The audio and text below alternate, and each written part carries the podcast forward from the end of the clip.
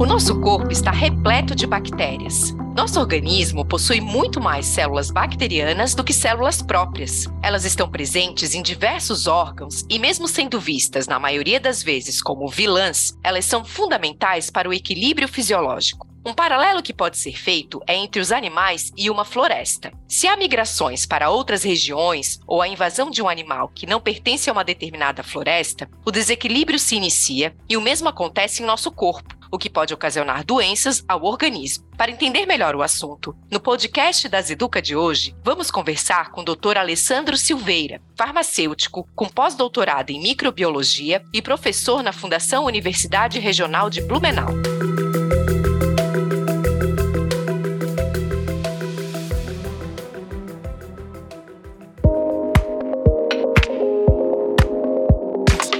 Olá, você está ouvindo o podcast das Educa. Temos o propósito de transformar a saúde das pessoas e acreditamos que o aprendizado e o compartilhamento de conteúdo, inovações e estudos sejam fundamentais para a realização deste sonho. Acesse o nosso site daseduca.com.br e conheça nossa programação. Você pode enviar um e-mail com suas dúvidas e sugestões para dasa.educa@dasa.com.br. Queremos ouvir você para que juntos possamos construir um novo canal, com o propósito de gerar e fomentar conhecimento para o setor de saúde. Eu sou a doutora Aline Guimarães e você está ouvindo o podcast da Azeduca.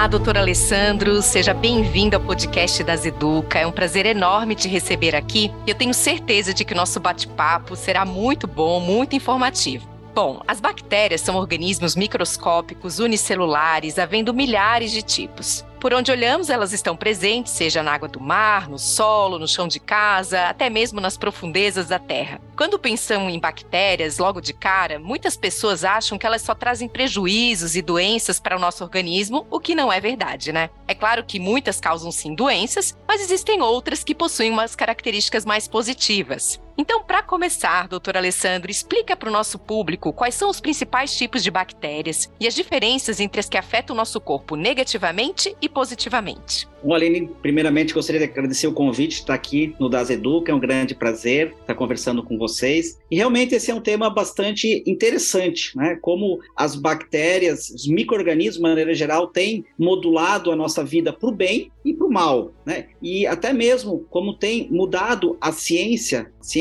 médica, a ciência da saúde no decorrer dos anos. Acontece que hoje a gente vive um grande paradoxo dos micro-organismos. Da mesma forma que a gente cada vez mais está alarmado que como esses micro-organismos podem afetar a nossa vida como população, e aí estou falando de maneira global, visto o que aconteceu há bem pouco tempo atrás, né? Um vírus que simplesmente parou o mundo, literalmente parou o mundo, né? A gente vê outros problemas também com doenças infecciosas. Tuberculose já matou mais de um bilhão de pessoas na história da humanidade. A gente tem um grande problema também relacionado ao uso de antibióticos, bactérias resistentes a antibióticos. A gente sabe que num curto período de tempo, se as coisas não mudarem, a gente vai ter uma infecção simples, uma, vai cortar o braço, vai ter uma bactéria que não vai ser resistente a todos os antibióticos, a gente não vai ter como tratar essa infecção, a gente vai retroceder 80 anos na história da medicina, que foi exatamente há 80 anos atrás que a penicilina começou a ser utilizada de maneira comercial. Então a gente tem todo esse lado negativo relacionado aos micro-organismos, que foi exatamente o que você falou. Mas o que, que tem acontecido? Um avanço das técnicas de sequenciamento genético, e a gente cada vez conhece mais o nosso DNA, o nosso código genético, mas também cada vez a gente conhece mais o código genético desses micro-organismos que vivem no nosso corpo, que até bem pouco tempo atrás era muito limitado esse conhecimento porque a gente estava sempre refém de técnicas, como as técnicas de microbiologia que a gente tem que pegar, colocar aquela amostra no meio de cultura, esperar a bactéria crescer para depois dizer qual é o tipo de bactéria. Hoje a gente sabe que esses microrganismos estão em maior quantidade no nosso corpo do que as nossas próprias células. E de uns 15 anos para cá, essa ciência da microbiômica, estudo desses micro-organismos que fazem parte do nosso corpo, tem avançado muito. Inclusive, né, às vezes falam assim, ah, não, isso é algo recente. Não, em 1908,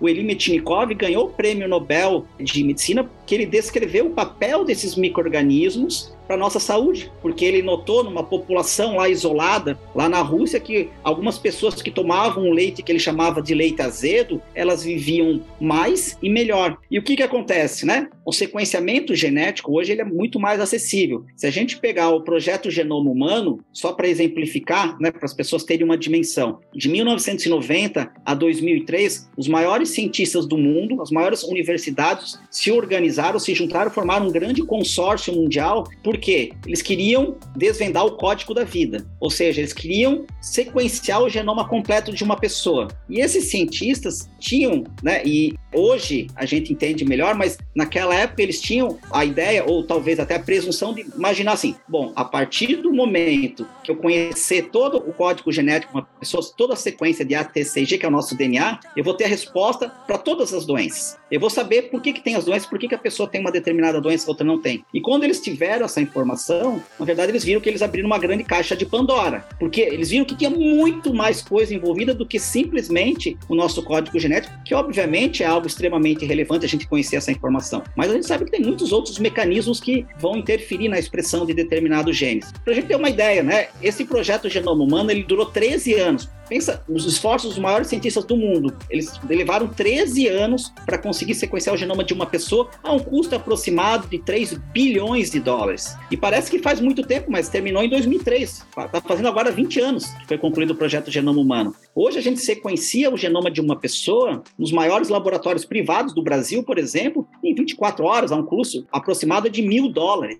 Então, tudo quando a gente fala de sequenciamento genético é mais acessível. Então, a gente já conhece muito mais esses micro-organismos hoje que estão no nosso organismo e a gente já consegue mensurar muito mais qual é o papel, porque eles passaram simplesmente de agentes causadores de doença para agentes promotores de saúde. Hoje a gente sabe que essas bactérias que estão habitando o nosso corpo, elas são importantes promotores de saúde. Elas vão estar envolvidas em vários processos fisiológicos que a gente vai até conversar aqui no decorrer desse nosso papo para explicar um pouquinho melhor como é que elas fazem isso. Nossa, excelente explicação. Você trouxe aqui dados impressionantes. Esse aqui é um tema que a gente aqui do grupo das Educa, a gente é muito entusiasmado em trazer para o nosso público. Nós já gravamos um episódio aqui com a doutora Annelise, até recentemente, uhum. com a uhum. doutora Cássia, sobre as superbactérias, fala aqui entre aspas, né? Falando aqui da questão do uso de antibióticos. Eu, quando eu até fui gravar esse episódio e fui estudar, a gente fica bem alarmado, né, com o que está por aí realmente se a gente não mudar nossos hábitos e da importância da gente trazer realmente esse tema, revisitá-lo sob diversos aspectos, né? Então, muito, muito bom. E aqui, então, dando continuidade à nossa conversa, eu queria saber por que, que devemos ter bactérias em nosso corpo e não podemos eliminá-la, né? Aprofundando aqui um pouquinho do, que, do spoiler que você já deu para nós. Há uma discussão com relação quantitativa. Alguns anos atrás, um livro ficou muito famoso que saiu nos Estados Unidos e até foi traduzido aqui para o Brasil, que era o livro chamado 10% Humano, que ele dizia assim que a gente tem 10 vezes mais células de micro-organismos do que células próprias. A gente sabe que não é tanto essa essa relação está um pouco desproporcional. Mas a gente sabe que pelo menos aí duas ou três vezes mais células microbianas, porque não é só bactéria, a gente tem vírus, tem fungos, tem protozoários que fazem parte do nosso organismo. Esses micro-organismos vivem com a gente de uma maneira simbiótica, ou seja, eles tiram benefícios, mas também são importantes para a nossa saúde. Então, é muito importante que a gente possa manter esses micro-organismos no nosso corpo. Quando vai fazer modelos de estudo do impacto desses micro-organismos, a gente usa animais que a gente chama de germ-free, que eles são mantidos em ambientes completamente sem bactérias, eles não entram em contato com micro-organismos. E a gente vê que eles têm uma série de doenças. Por quê? Porque esses micro-organismos, eles são muito importantes para manter a saúde dos nossos órgãos. E sem dúvida nenhuma, onde eles são mais relevantes é no nosso intestino, porque eles estão em maior quantidade e porque qualitativamente também eles vão ser mais relevantes. E a gente sabe que o intestino, até o próprio Hipócrates já falava, né? O Hipócrates é o pai da medicina, já falava, todas as doenças começam pelo intestino. Então a gente sabe que hoje o intestino é um órgão fundamental para a nossa saúde. O intestino não é simplesmente um órgão que está ali para digerir o alimento. O intestino tem um papel fundamental na digestão, na modulação do nosso sistema imune, na produção de hormônios, na produção de neurotransmissores e tudo isso está relacionado com os micro-organismos. Quando a gente pensa, por exemplo, na nossa imunidade, 80 a 90% da nossa imunidade está concentrada no intestino. Por quê? Porque é o local que a gente está o tempo todo sendo agredido ou sendo invadido por substâncias estranhas, pelo simples fato que a gente não pode deixar de comer e a gente não pode deixar de beber, né? Então você está comendo e está tomando líquidos. Quando você toma um copo d'água, esse copo d'água tem bilhões, trilhões de micro-organismos, tem muito micro Ah, mas a água que eu tomo é uma água potável. Sim, mas ela não é estéreo, como a gente usa no laboratório, né? Então tem micro-organismos. Se você come uma maçã, aquela maçã está cheia de, de bactérias e tem que ter mesmo. Então é muito importante que o nosso intestino esteja preparado para receber esses micro-organismos. E aí ele vai estar tá modulando o nosso sistema imune, porque o nosso sistema imune que vai decidir, ele vai entender, entre as, obviamente que não é tão simples assim, mas ele entende, esse microorganismo aqui, ele é um microorganismo promotor de saúde, ele é bom. Esse aqui já não, esse aqui causa doença, então esse aqui eu tenho que eliminar. Uma outra função muito importante, né, a gente fala de intestino e fala de bactérias intestinais, é essa relação do intestino com a nossa saúde mental. Então a gente sabe que o intestino é conhecido como segundo cérebro e é muito comum as pessoas se referirem a, alguns neurotransmissores que são substâncias químicas como hormônio do prazer, hormônio da felicidade, como é o caso da serotonina. A serotonina, que é um dos mediadores responsáveis por a transmissão desses estímulos, entre aspas, né, de felicidade, prazer. E a serotonina é produzida pelas bactérias intestinais, 90% da nossa serotonina são as bactérias que estão produzindo. A pessoa que tem depressão vai tomar, muitas vezes, um medicamento que vai aumentar a serotonina, mas essa serotonina é produzida pelas bactérias. Então, muitas vezes, quando você pode fazer o manejo, melhorar essa microbiota intestinal, você melhora também as condições das pessoas. Não estou dizendo que não há necessidade de uso de medicamentos. Estou dizendo que quando você melhora a saúde intestinal, você melhora a manifestação clínica de qualquer doença. Quando a gente está falando de doença crônica, a gente sabe também que é muito fácil a gente ilustrar isso, o papel das bactérias com o nosso peso. Então a gente sabe que a pessoa que tem obesidade, ela tem um perfil bacteriano já típico, ela tem um processo inflamatório intestinal que vai contribuir com essa obesidade. E aí pode ver até os estudos com os ratinhos, né? O ratinho magrinho que recebe, né? O que a gente já está fazendo em humanos também, que é o transplante de fezes. Então, se eu troco a microbiota do ratinho magrinho, tiro a microbiota do rato magro e coloco um rato obeso, ele emagrece. Se eu pegar a microbiota do rato obeso e colocar no rato magro, ele emagrece. Então, isso tudo parece assim, é loucura, parece assim uma coisa meio mística, mas não é isso. A ciência já demonstra porque hoje a gente sabe que isso está associado, mas do ponto de vista bioquímico, metabólico, fisiológico, a gente consegue mostrar por que, que isso acontece. Vários artigos estão demonstrando essa relação e existem modelos bioquímicos mostram que não, está acontecendo isso por quê? Porque essas bactérias vão alterar o metabolismo, vão alterar sensibilidade periférica à insulina, etc, etc. Então é muito interessante a gente pensar nisso e até para dar um exemplo, quando a gente fala do COVID, por que, que as pessoas têm uma relação muito interessante da microbiota intestinal com aqueles pacientes que tiveram COVID e evoluíram para as formas graves da doença? A grande maioria desses pacientes que evoluíram para as formas mais graves da doença, eles tinham sintomas intestinais, tiveram diarreia, tiveram dor abdominal. Por quê? Porque o COVID, apesar, né, de, obviamente, o vírus, ele está causando um problema para nossa saúde, mas o grande causador principal de tudo que de ruim que acontecia nos pacientes que tinham as formas graves da COVID não é o próprio vírus, mas o nosso sistema imune. A maneira que o nosso sistema imune responde à presença do vírus. Aí aquela pessoa tem né, uma resposta imune muito exacerbada, que ficou conhecido na mídia até, né, como tempestade de citocina. Citocina é um marcador inflamatório. O pulmão inchava, enchia de líquido, né? Não conseguia mais trocar, fazer as trocas gasosas, precisava ficar internado no hospital para ser entubado. A partir do momento que o paciente é entubado, a gente sabe que ele vai ter pneumonia, aí ele começa a ter problemas cardiovasculares, aí ele tem uma cascata de problemas. Mas o grande responsável, o grande vilão nessa história é o sistema imune. E o sistema imune, ele é modulado pela nossa atividade intestinal e muito também pela nossa microbiota intestinal. Fascinante, né? Nós até também já aprofundamos aqui esse assunto do intestino como segundo cérebro, né? Às vezes o pessoal comenta dessa maneira e é realmente impressionante essa questão da imunidade, até do humor, né? E você trouxe aqui os dados da Covid também, que são muito, muito interessantes, que foram bastante comentados até na mídia, para a gente realmente perceber essa importância que tem se falado cada vez mais, mas que para muitas pessoas ainda eu acredito que seja um fato um pouco desconhecido, assim, né? Tamanha importância do intestino na nossa saúde mesmo, né?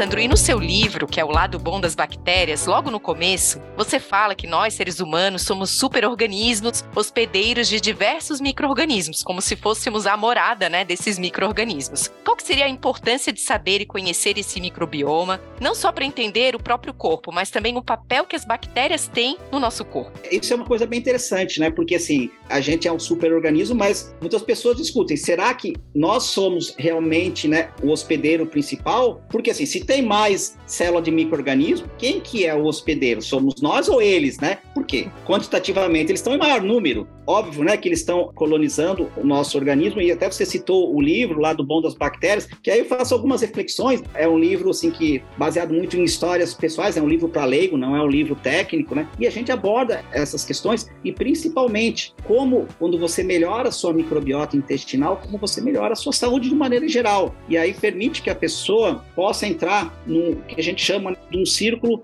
virtuoso. Por quê? A microbiota intestinal ela é fundamental para a nossa saúde. A microbiota intestinal ela é modulada por quatro coisas: alimentação natural e diversificada, qualidade do sono, manejo do nosso estresse e atividade física. Então, quando a gente melhora a nossa microbiota, a gente está se alimentando melhor, a gente tem mais vontade de fazer atividade física. Quando você faz atividade física, você dorme melhor. Quando você dorme melhor, você melhora o teu humor. Então, assim, é uma coisa vai ajudando a outra. O que, que acontece é que normalmente a gente faz o contrário. O nosso ritmo de vida, a gente entra no círculo vicioso. A gente não consegue comer direito, come qualquer coisa. Você está sempre estressado porque você está sempre, sempre muito pressionado pelas questões habituais né, da nossa rotina, do trabalho. Aí você dorme pouco, porque ah, eu tenho que entregar um, uma planilha, eu tenho que entregar um projeto amanhã, então eu vou fazer à noite porque é quando deu tempo. E aí você está sempre, assim, aquela coisa, o estresse, o sono, a alimentação que é ruim, você não tem tempo para praticar atividade física, e uma coisa vai piorando a outra. Conto muito dessas histórias, e o livro é leigo, então a gente parte muito de histórias pessoais, né? Por quê? Até para as pessoas entenderem né, que para melhorar a microbiota não é tomar probiótico. O probiótico pode até ser utilizado se for prescrito por um profissional da saúde, por um médico, por um nutricionista avaliar. Probiótico pode ajudar, mas o que melhora a nossa microbiota, o que vai melhorar a nossa saúde é, sem dúvida nenhuma, as nossas escolhas diárias, os nossos hábitos de vida.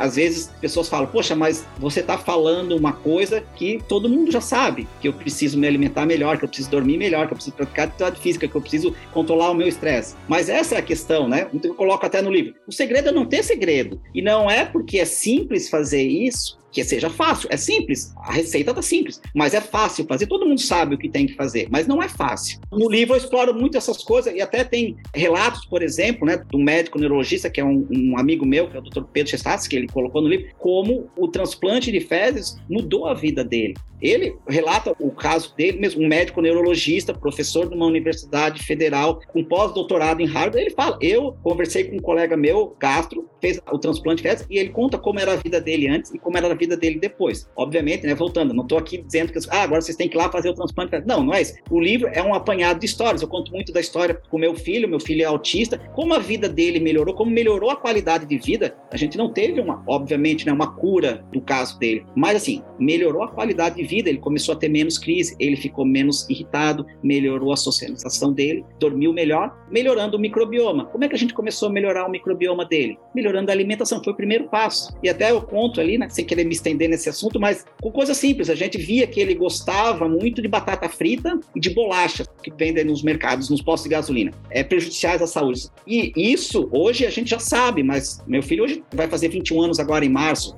Em 2002 ele nasceu. Em 2005, quando a gente tinha esse diagnóstico, não tinha tanta informação como a gente hoje não tem. Essa riqueza de você entrar numa rede social, as pessoas falando, fazendo live, falando sobre isso ou em qualquer lugar no site da internet. E a gente começou a ver que ele gostava daqueles alimentos que eram prejudiciais à saúde. Por quê? Porque eles eram crocantes e porque eles eram coloridos. O que, que a gente começou a fazer? Pegar o brócolis, a cenoura, colocar no air fry e deixar ele mais crocante. E ele aos pouquinhos foi aceitando. Ele estava já na adolescência, já com grau de obesidade, ele chegou a perder um pouco mais de um ano 30 quilos. Uma coisa assim, simples, uma coisa que né, está acessível a qualquer um e que, claro que eu, como uma pessoa que atua na área, eu não tinha informação que eu tinha hoje, que isso faz uns 10, 15 anos atrás, mas a gente já sabia o que essas bactérias realmente poderiam contribuir muito para a saúde dele. Sabe que esse relato de autismo não é o primeiro que eu ouço, assim, relatos pessoais, né? Tem também conhecida próxima que com um parente aconteceu da mesma maneira, que tentaram vários tratamentos e que esse foi muito bem sucedido entendido quando começaram a manejar mais alimentação, assim, então muito bacana tu compartilhares isso, né, também, e reforçar essa importância. E esse livro traz relatos riquíssimos, né? E eu fiquei muito curiosa em relação a esse transplante de fezes. Não é algo experimental, é algo que já acontece? Existem relatos de transplante de fezes desde que existem relatos de medicina. O imperador chinês tinha o exército dele, então relatos de antes de Cristo que falava assim, né? Quando o soldado ficava doente, ele usava o que eles chamavam né, de, de sopa dourada. Ou seja, o soldado mais viril, o soldado mais forte, ele defecava, eles diluíam aquilo e davam para o soldado doente tomar. Obviamente que isso não é o que a gente faz hoje na ciência, mas, por exemplo, tem artigos publicados na década de 60. No Brasil, Brasil, no Brasil, o primeiro artigo publicado com transplante de fezes foi em 2013, relata um grupo de médicos do Hospital Albert Einstein. Então isso já é autorizado pelo Ministério da Saúde, claro, com todos os controles, né, com toda a segurança biológica, ele é autorizado, principalmente quando a pessoa tem uma infecção causada por uma bactéria chamada Clostridioides difficile. Mas ele já vem sendo feito para outras condições, como por exemplo, né, o caso do autismo, alguns casos de depressão. Recentemente eu fiz uma revisão no Clinical Trials. O Clinical Trials é um site é uma instituição americana que tem um site que registra ensaios clínicos. Então, universidades do mundo todo que têm ensaios que realmente são ensaios embasados, são ensaios sérios, que passam por um comitê de ética, coloquei lá, transplante de fezes, né, FMT. 400 e poucos ensaios clínicos estavam sendo conduzidos ao redor do mundo com transplante de fezes, com mais de 60 indicações clínicas diferentes, né? Eu estava até semana retrasada em São Paulo conversando com um médico oncologista, ele estava comentando casos de pacientes dele que fizeram fizeram transplante de fezes. Ainda é uma coisa que precisa ser melhor regulamentada, né, pela Anvisa, porque hoje cada um faz de um jeito, não tem procedimento, mas sem dúvida nenhuma ele está sendo realizado e inclusive nos Estados Unidos, onde a venda de material biológico é legalizada, então existe banco de esperma que as pessoas vendem o esperma. Tem pessoas que ganham muito dinheiro vendendo as fezes, né? Uma amostra de fezes nos Estados Unidos tem um preço médio de 40 dólares, né? Eu sempre brinco com o pessoal que você pensa assim, né? Se a gente tivesse no Brasil essa mesma legislação, você pensa assim, toda vez que você vai no número, se você tiver uma vida saudável, quando você puxar a descarga, você está jogando fora 200 reais. Num ano, se você fizer uma vez por dia, são 70 mil reais. Porque esses 40 dólares, pegando 5 para 1, são 200 reais. O cocô vale muito dinheiro lá fora. Aqui no Brasil a gente não tem esse modelo, obviamente, né? Mas lá fora é permitido e tem muita gente que vive. Qual a sua profissão? A minha profissão é doar as minhas fezes no banco de fezes. Olha só, por isso que eu fiquei bem curiosa, porque até na formação médica não se fala muito disso, sim. O que acontece? Hoje ele já é muito mais embasado. Ele sempre foi feito, mas assim, era uma coisa assim, ah, meio charlatanismo, né? Hoje não, ele tem todo o embasamento científico, protocolos, sociedade europeia, sociedade americana já tem protocolos para fazer o, o, transplante de fezes. Existem muitos bancos de fezes, né, que tem as fezes certificadas para cada tipo de condição clínica. Adjuvante, né, um paciente com depressão, é diferente do que está com obesidade, que tem é, autismo, etc. Que ali os metabólitos né, são completamente diferentes. Mas isso já existe em vários lugares do mundo. E aqui no Brasil a gente já tem em Curitiba, existe na Universidade Federal de Minas Gerais um banco de fezes que atende internamente né, o público deles, mas existe uma empresa em Curitiba, que é o Pro Microbioma, que vende já as fezes para o Brasil inteiro. Você pode comprar as fezes em cápsula ou em pó, eles mandam para o Brasil inteiro. Já existe esse formato no Brasil. É uma empresa que é liderada, o diretor da empresa é um médico infectologista. É sério, tudo muito sério, tudo com controle, tudo muito certificado. Eles estão estudando isso há muito tempo. Então é um trabalho muito sério.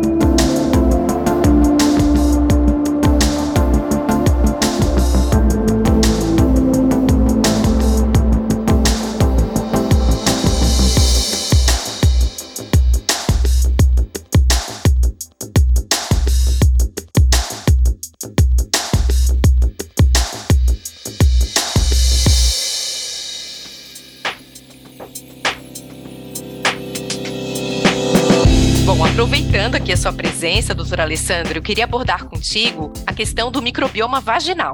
Para quem não sabe, o microbioma vaginal possui estreita relação com a saúde feminina. Ele é composto por micro-organismos benéficos que ajudam a estabilizar o pH do canal vaginal e impedir que bactérias patogênicas se desenvolvam ali. Pode nos detalhar então um pouco mais sobre esse microbioma vaginal e o papel que as bactérias possuem nele, doutor? A gente sabe que a mulher jovem, né? Quando a gente fala mulher jovem, é aquela mulher que está no ciclo menstrual ativo, que pode começar lá pelos 12 anos e vai até uns 50 anos, dependendo da mulher. Claro, se a mulher faz reposição hormonal, isso pode se prolongar. Então a gente sabe que com a estimulação hormonal existe uma proliferação de micro-organismos naquela mucosa vaginal que são extremamente relevantes para a saúde íntima vaginal, no primeiro momento, que são os lactobacilos. Esses lactobacilos são como grandes guardiães da saúde vaginal. Por quê? Porque essas bactérias elas estão ali, elas colonizam as células da vagina, elas produzem ácido e elas produzem também água oxigenada. Isso faz com que dificulte a entrada de micro-organismos invasores. Sempre falo assim que as bactérias elas são bem possessivas, elas têm o cantinho delas, elas não querem que venha ninguém diferente lá tomar posse do que é delas. Então, isso faz com que a mulher esteja menos suscetível, por exemplo, a infecções sexualmente transmissíveis. Entre uma das principais infecções sexualmente transmissíveis que a gente pode até citar, o HPV, que a gente sabe qual o problema do HPV pode gerar para a mulher, principalmente associado àqueles genotipos que são mais invasivos, que podem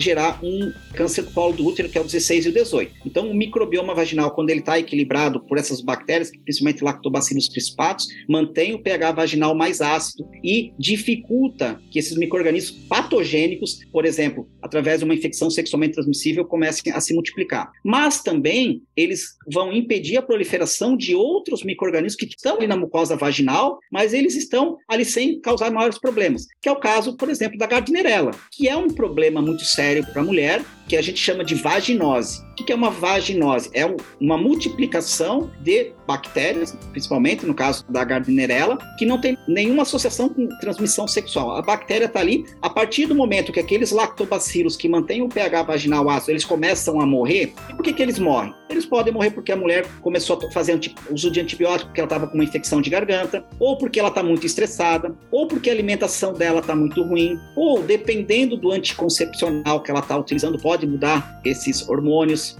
ou até mesmo, que é muito interessante, né?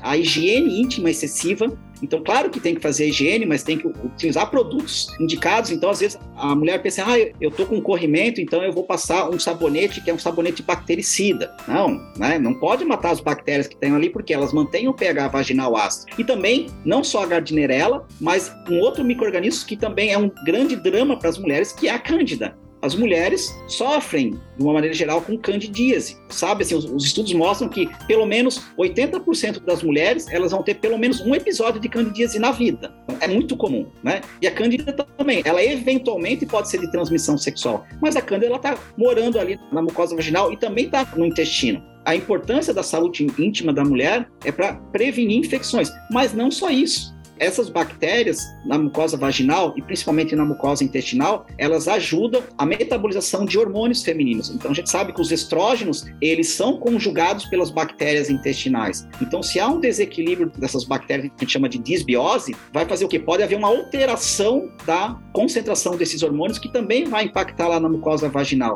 Então, hoje o que se fala muito em medicina, né, é um olhar mais integrativo, porque, por exemplo, aquela mulher que sofre de candidíase vaginal de repetição que ela trata, melhora. Melhora, volta. Melhora, volta, né? Aí faz o quê? Faz um creme vaginal top. Mas ela tem um problema sistêmico que pode estar associado a essa candidíase. Então, como a cândida está no intestino, como a cândida é um fundamental, ela vai acabar aparecendo ali de novo. Então tem que ver qual é a causa do problema, porque daí você consegue resolver de maneira definitiva. Mas a gente sabe hoje que realmente essa microbiota vaginal ela é muito importante, inclusive também para diminuir a probabilidade de aborto espontâneo. Alguns tipos de aborto espontâneo estão relacionados com uma desbiose, com a presença de alguns patógenos, como por exemplo o micoplasma, que ele pode ser um colonizante da microbiota vaginal e pode causar a doença também. E quando há esse equilíbrio, essa mulher fica muito mais protegida, digamos assim contra esse tipo de infecção e também contra esses problemas associados a um desequilíbrio da microbiota vaginal. Nossa, uma super aula aqui, que privilégio, Alessandro. E agora a gente está aqui lembrando que gente, nós estamos no verão aqui no Brasil, né? Então é muito comum que as mulheres frequentem praia, piscinas, enfim. E fica aqui o alerta também nessa questão do uso de roupa, né, de banho. Às vezes uhum. as mulheres colocam lá pela manhã e fica o resto do dia com aquela roupa úmida e tudo também. Tem essa questão até do, do tipo de roupa que se usa, roupa muito muito sintética, né? Acaba também afetando essa saúde aí e todo esse microbioma. E como que a gente conseguiria que dar um conselho, né, para as mulheres, além de tudo que já falaste, que já foi uma super aula, mas para que elas consigam cuidar mais desse microbioma vaginal? Como que a gente deve avaliar avaliar também esse microbioma? Principalmente nessa questão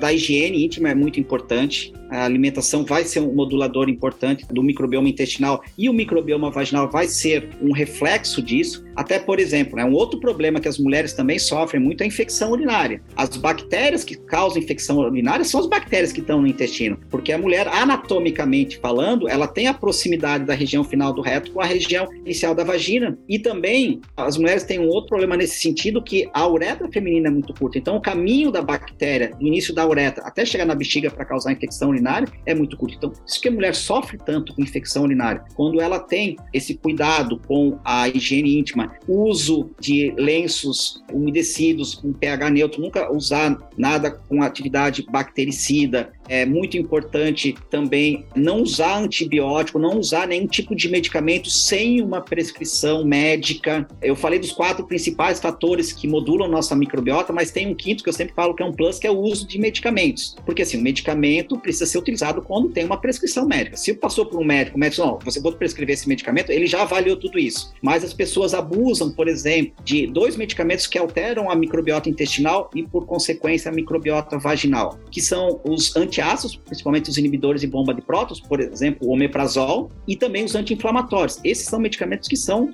um veneno para nossa microbiota. Altera toda a nossa microbiota intestinal e vai ter um impacto na microbiota vaginal, porque existe o que a gente chama eixo intestino-vagina. Há uma comunicação através de produção de metabólitos que vão favorecer ou prejudicar a proliferação dessas bactérias boas e vão permitir que as bactérias ruins acabem prevalecendo. Então são essas dicas ou sugestões básicas de saúde, mas principalmente com relação à higiene. A higiene excessiva é ruim, não estou dizendo que não é para higienizar, mas a higiene excessiva é ruim. Utilizar produtos que também não têm uma indicação deve ser evitado. E, claro, sempre que tiver alguma alteração, algum corrimento, algo anormal, procurar um médico, procurar um ginecologista para fazer uma avaliação mais detalhada. Maravilha!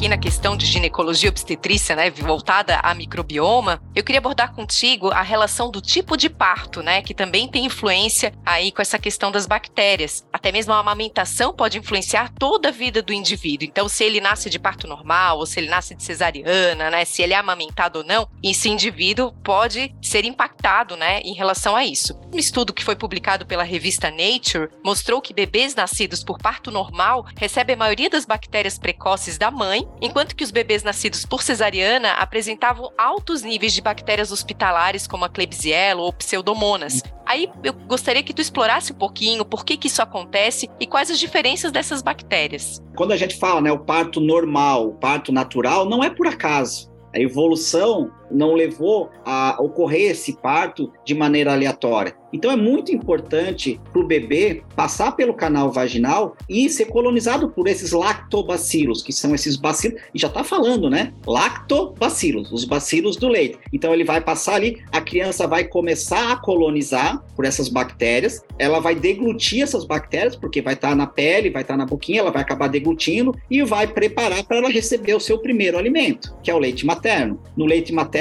vai ter, além de bactérias, vão ter vários componentes muito importantes né? principalmente prebióticos, que são os alimentos para as bactérias boas, vários componentes da resposta imune, e aí a gente pode falar de sistema complemento, de alguns tipos de anticorpos, de mucosa, como IgA, que vão ajudar a criança nesse primeiro momento que o sistema imune dela ainda é muito imaturo. Então, isso é fundamental. Infelizmente, o Brasil está entre os países do mundo que tem a maior taxa de cesariana. A Organização Mundial de Saúde recomenda que a cesariana seja 10 a 15% no máximo dos partos. Obviamente que a cesariana existe uma indicação clínica para cesariana. Isso é indiscutível, mas o que a gente vê no Brasil é que é feito cesariana de maneira exagerada, até por comodidade. E o que eu sempre comento, e eu fico muito à vontade de falar porque eu tenho dois primos que são ginecologistas, né? Falo assim, a mulher que vai decidir, mas será que ela é informada adequadamente? Será que ela sabe que se ela tiver o bebê por cesárea, ela tem maior probabilidade de ter doenças atópicas, doenças autoimunes, doenças alérgicas, tem maior probabilidade de ter sobrepeso? Por quê? Porque tudo isso vai contribuir a mesma coisa que eu falei do transplante de fezes, né? Às vezes quando a gente fala isso, ah, não, mas peraí, como assim? Sempre foi feito cesárea. Você acabou de citar um artigo publicado na Nature, que é sem dúvida nenhuma das revistas de maior impacto em ciência no mundo, já demonstrando isso. E tem muitos trabalhos mostrando estudos de corte em crianças que nasceram de parto normal e nasceram de cesariana. Então, o que eu sempre falo, eu acho que a mulher precisa ser informada, essa gestante, ela entender melhor qual é a importância para a saúde do bebê, e aí, claro, a decisão é dela. Aí eu acho que, tranquilo, tem mulheres que realmente não querem e é um direito dela. Mas eu questiono se realmente elas são informadas adequadamente dos benefícios para o bebê. E até por isso que, em alguns casos, a mulher quer fazer parto normal, por entender isso, mas por algumas intercorrências ela não pode fazer. E ela, às vezes, até em cima da hora, ali no momento do parto, ah, nós vamos ter que fazer uma cesariana de urgência. E aí existe hoje há algum tempo já o que a gente chama de batismo bacteriano, que é o quê? A criança nasce de cesariana e aí o pessoal do hospital pega gás estéreo e passa ali na mucosa vaginal da mãe e faz o quê? Passa na mãozinha do bebê, passa no rostinho do bebê. As pessoas falam assim: Poxa, Alessandro, mas isso não é nojento? Como assim nojento? A criança ia passar por ali. A gente só está tentando mimetizar. E isso também Sim. é algo que é científico, né? Não é algo que a gente faz, ah, vamos fazer porque, né, para dar sorte. Porque é bonitinho. Exatamente. Então, assim, você está passando uma gás estéreo, você passa naquela região vaginal da mãe, bebê que acabou de nascer, está cheio daqueles lactobacilos, passa na mãozinha, passa no rostinho, para quê? Para ele começar a fazer essa colonização. Então a gente está tentando reproduzir artificialmente o que deveria acontecer naturalmente e que por qualquer motivo não, não pode acontecer. Perfeito, maravilha, que privilégio, viu? Ficaria aqui o resto do dia conversando sobre esse assunto que é infinito, ah, né? É uma coisa que a gente falar entra... até amanhã, né? Porque assim, eu sou apaixonado por esse assunto. Dá pra ver. Né? Para mim é um prazer falar, né? A gente está abordando alguns tópicos, mas assim, eu realmente gosto muito de falar sobre isso. E eu acho que, que é importante a gente levar isso para a população e profissionais da saúde. Que, Com certeza. Como você comentou, né, a formação do médico, ela é alicerçada em currículos que são muito antigos. A ciência avança muito rápido, né? Então, assim, é muito bom a gente sempre estar tá trazendo, mesmo para o profissional da saúde, que são formados há muitos anos, para ver como existem trabalhos, estudos científicos mostrando coisas assim que, a princípio, podem parecer um pouco grotescas, né? Eu falei de passar o suave na, na vagina da mãe, depois esfregar no rostinho do bebê recém-nascido. Poxa, não, isso é loucura. Não, isso não é loucura, isso é ciência, isso traz benefício para o bebê. A gente acabou de falar de transplante de fezes, pô, que nojento, né? Vou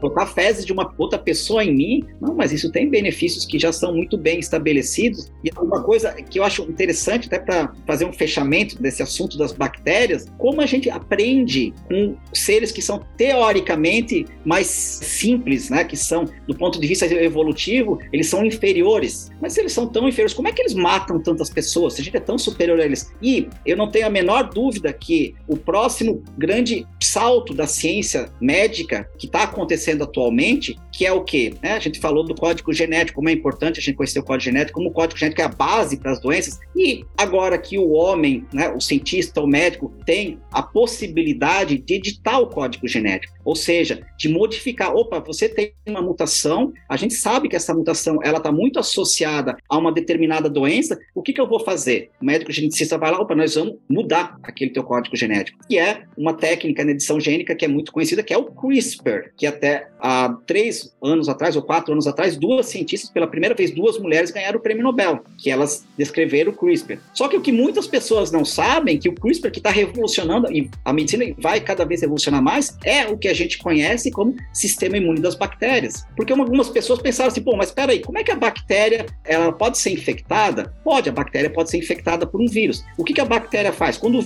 vírus entra, a bactéria consegue modificar o material genético do vírus e inativa o vírus. Aí eles dizem, opa, peraí, se a bactéria consegue mudar o material genético de outro microorganismo, será que a gente não pode usar essas reações bioquímicas, que são reações bioquímicas, baseadas em atividade enzimática de uma enzima chamada Caspase, Cas9. E eles começaram a estudar isso, desculpa, a gente pode aplicar isso para os seres humanos. A edição gênica é uma coisa absurda, que o único limite para a edição gênica que a gente pode pensar em termos de aplicação médica é, desculpa o termo, a ignorância e também a prepotência aquela coisa da pessoa querer ganhar dinheiro de maneira ilícita, utilizar isso, porque as utilizações da edição gênica elas são limitadas. O que, que eu posso fazer se eu quiser editar os genes das pessoas? A gente pode fazer coisas grotescas. Então, o grande limite é ignorância do ser humano, do, do homem de uma maneira geral, né? E essa coisa de ganhar dinheiro, de ganhar fama baseado nessas questões. Eu acho que esse é o único limite que a gente tem, porque a partir do momento que você consegue modificar o código genético, você abre uma janela de infinitas para o tratamento das mais diversas doenças. Só lembrando que isso vem lá das bactérias, né? Lá do CRISPR, é que o pessoal conhece como sistema imune bacteriano. Nossa, é impressionante mesmo, Alessandro. E assim, estou aqui me sentindo muito privilegiada, tenho certeza de que quem esteve aqui conosco até agora também, né? Porque é uma verdadeira aula e com uma linguagem muito acessível mesmo. Então, a gente só tem aqui a te agradecer e quero também aqui deixar, né, esse último momento nosso aqui para que tu deixe uma mensagem para os nossos ouvintes que se interessem pelo assunto, que queiram saber um pouquinho mais sobre isso. Que mensagem que tu deixarias aqui para eles? Gostaria de agradecer o convite, foi um prazer. Como eu falei, a gente podia ficar conversando aqui por horas. E eu acho que a grande questão é essa, né? A gente tem esses micro-organismos e hoje, com a informação, eu acho que a coisa mais importante que a gente pode passar para as pessoas que, para elas terem saúde, elas não dependem de ninguém, só depende delas. E as bactérias também podem ajudar a fazer a pessoa viver melhor, porque não adianta a gente pensar assim, nós queremos aumentar a expectativa de vida. O homem cada vez está vivendo mais. A gente tem que viver mais e tem que viver melhor. A gente tem que viver mais e viver com mais qualidade. Viver mais com mais, não mais com menos. Né? O que, que adianta você viver 120 anos se você vai passar 40 anos que você não pode trabalhar, que você está numa cama, que você está com muita dor? Então só depende da gente. Por quê? Porque você não pode dizer, ah, eu não vou fazer isso porque, ah, eu não posso, porque eu não tenho dinheiro para comprar tal coisa. Não, tudo isso que a gente comentou Atividade física, você não precisa pagar academia. Para você comer bem, você não precisa comprar comida cara, é comida que você pode plantar na tua casa, que você vai comprar na horta, né? Para você fazer técnicas de relaxamento, de melhorar a tua saúde mental, você pode meditar. Tem um monte de aplicativos gratuitos, programas para você meditar